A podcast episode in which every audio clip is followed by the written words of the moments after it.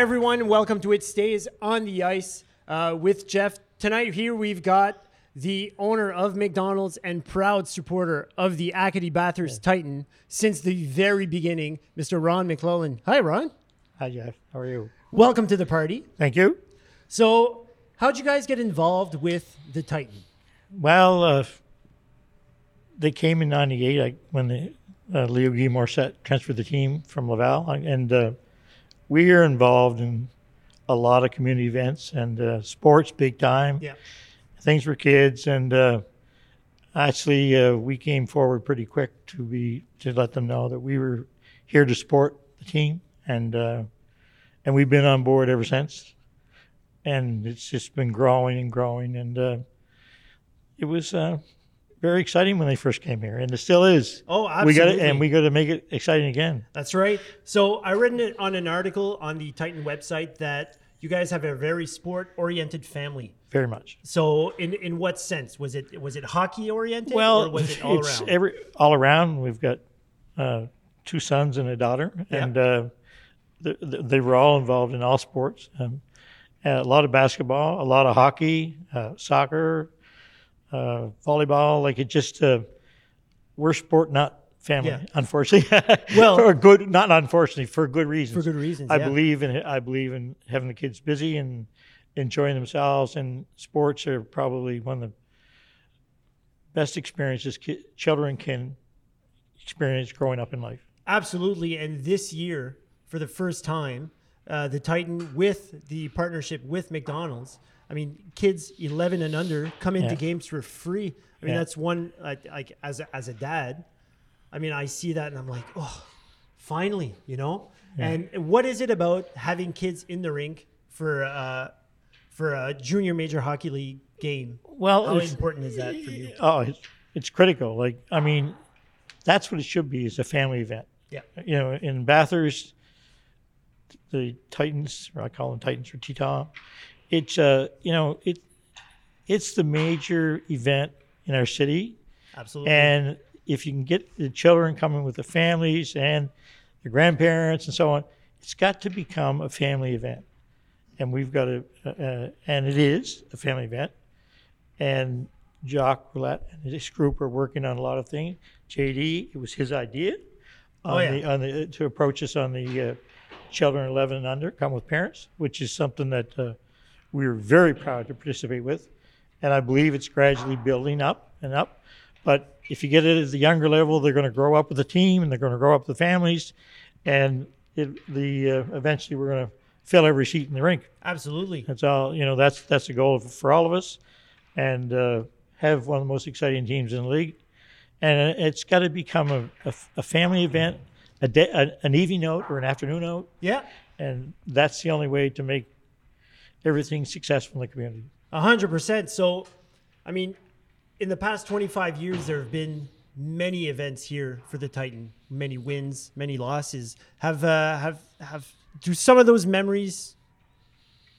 Uh, are some of those memories clear for you? Like, how exciting is it to have the Titans here? uh, well, it's very exciting to have the Titans here, and uh, like people don't understand what these young ge- young athletes go through. They're and they're really really great young men, uh, Absolutely. you know, and they're uh, but to have the Titans here is uh, uh, probably you know we can. Uh, uh, how am I going to say this? Are there certain memories for the past 25 years Oh, with the Titan well, here that you'd like to sh- uh, make yeah. shine here? Well, the first year they were here was quite a memory, to be honest with you. Uh, Unreal. I, I, I can remember. You weren't outside They in were the tents, tanning were you? outside. I, Yeah, wasn't, I I, was gonna wasn't say. tanning outside, but uh, I, I was uh, taken care of uh, with some tickets, but not a lot of extra tickets. No. A lot, not everybody get in, but uh, it was a very exciting team. It was had you know like Luongo and Jonathan Gerard and Busherman, names. and you know, and a lot of them went on to the NHL, Yeah. and it just uh, and they went to the Memorial Cup that year, I believe, the first year. Yeah. And I remember one one player, ironically, that I used to enjoy so much was uh, Jules Eddie Laroque. Like he would just be, I would come to see him play, even if I knew we weren't going to win a game. Like I mean, yeah, I knew his brother, uh, uh, his uh, George, that George. played for Montreal and, and Pittsburgh, are they? Yeah.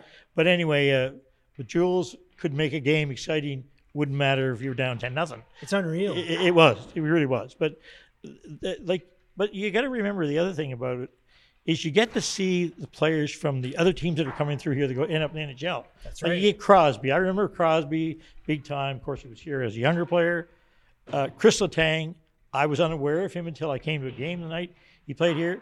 He just absolutely, pardon my expression, blew my mind how good he was. yeah. He just and look where he is. And that's the show. I mean, that's It's the that's the, show. Q show, Yeah. right? We have our team here, but every other team has some awesome players as well. Yeah, and you know something we uh, we uh, uh, I, I think the whole league uh, uh, we can promote t- players even on our opposing teams. Yes. when they come here, you know. Yeah. I, I'm talking the whole league, Canadian Hockey League across Canada. Absolutely. I mean, the other thing that's important about the, the Teton, there's only 60 major junior teams in Canada, and and Bathurst has one yes. and there's 38 million people in Canada.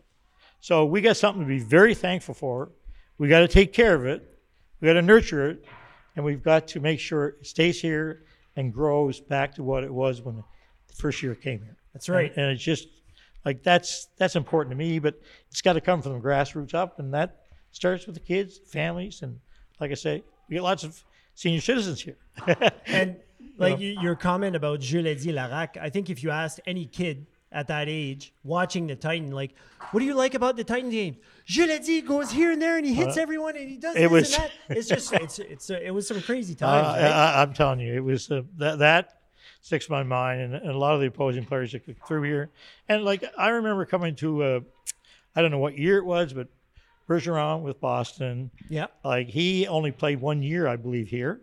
I Yeah. think uh, he went home as a 16 year old, plays a 17 year old, and I came over to a preseason game against Charlestown, uh, and I came in the rink, and the score was I think seven one or seven two or something like that for us, and it wasn't over yet, and he was involved or scored every goal, and then they ended up 10 some 10 one or 10 two and then he went to Boston. And I remember going back to the back to the, to this restaurant and telling Brad and, there- and anybody I knew who was involved and enjoyed the Titans.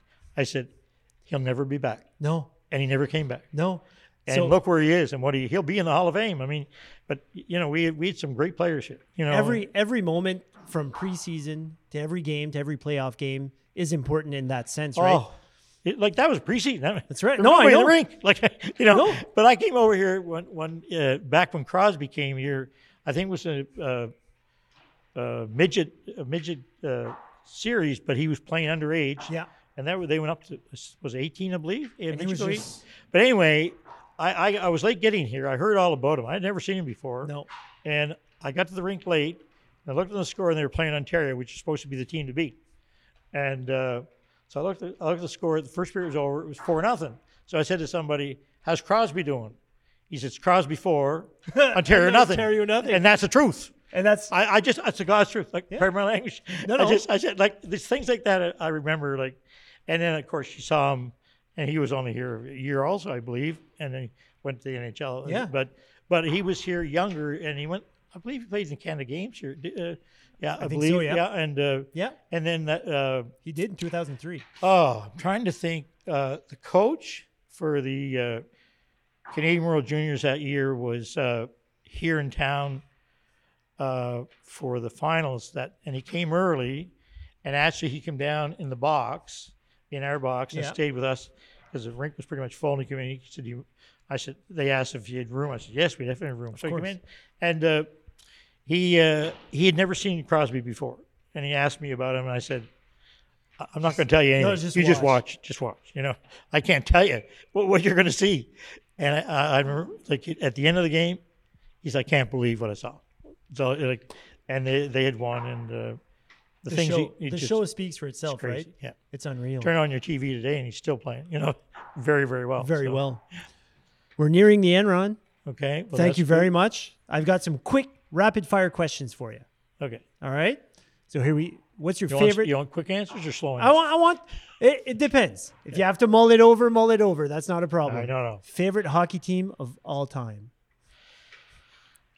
Oh, favorite hockey team of all time. I would say like I can't remember what year they won the cup. But I used to be a Toronto Maple Leaf fan. Okay, 67 67 was it? That It was, a my that was long okay. That was my time favorite ago. team and all time. And Jock, you know, Yeah. he's uh, but I was never really a Montreal fan. I No. became a Montreal fan. well, I actually one of my partners in horses, Yeah. Oh, Serge Savard. We've been partners for 20 there you years, go. and and uh, I'm a pretty strong Montreal fan now. And of course, Rowley being drafted there and all that. Yeah. But I used to be a, a mad Toronto Ma- Maple So Leaf fan. you bleed blue and red. well, yeah, There you for go. sure. And that's I I fine. think the other night Montreal beat Toronto. That's right. They Uh, did. I wasn't aware. of I- it. I- Gail told me that. I don't think they were supposed to, but it happened No. anyways, right? Play well. They really wanted to. Yeah. Uh, through the years, the Titan have had a few jerseys. You can see one right behind us there. Do you have one that stands out? I I like the jerseys that they have right now. They're they're home jerseys. Like, Yep, I they're- really the do. red ones I and the- really do. Yeah, Good. There you go. I like Favorite McFlurry. Oreo. It was our first McFlurry ever. It was the first one. Yeah. Stick with the OG, actually I put, I put caramel in it, but yeah, the Atlantic one. That's the new, the, the one that came out when they did the commercial to commemorate the making of the McFlurry. That's the Atlantic Oh, yeah, one. they put the the, uh, caramel and the Oreo. That's, yeah. That's, that, that's that's that's my favorite That's one. mine too. So that, that's what I'm. so trying to- there yeah. you go. So with your nuggets, sweet and sour or barbecue? Uh, sweet and sour. There you go. Uh, best snack for watching the big game. Oh, I would say pizza and a, a beer. French fries dipped in a vanilla, in a vanilla cone. Yes or no? No, No, No. really. French fries and ketchup are fine. My girls love French fries. And Do I, yeah, I I'm, I tasted it. It's weird, You're right. but it's really good. oh no, a lot of people do. it. Yeah. yeah. Thanks very much for coming on, Ron, Thank you very much. and thanks to everyone out there for watching. And remember to keep your heads up and your sticks on the ice. See you later. Thank you. I don't know. Oops.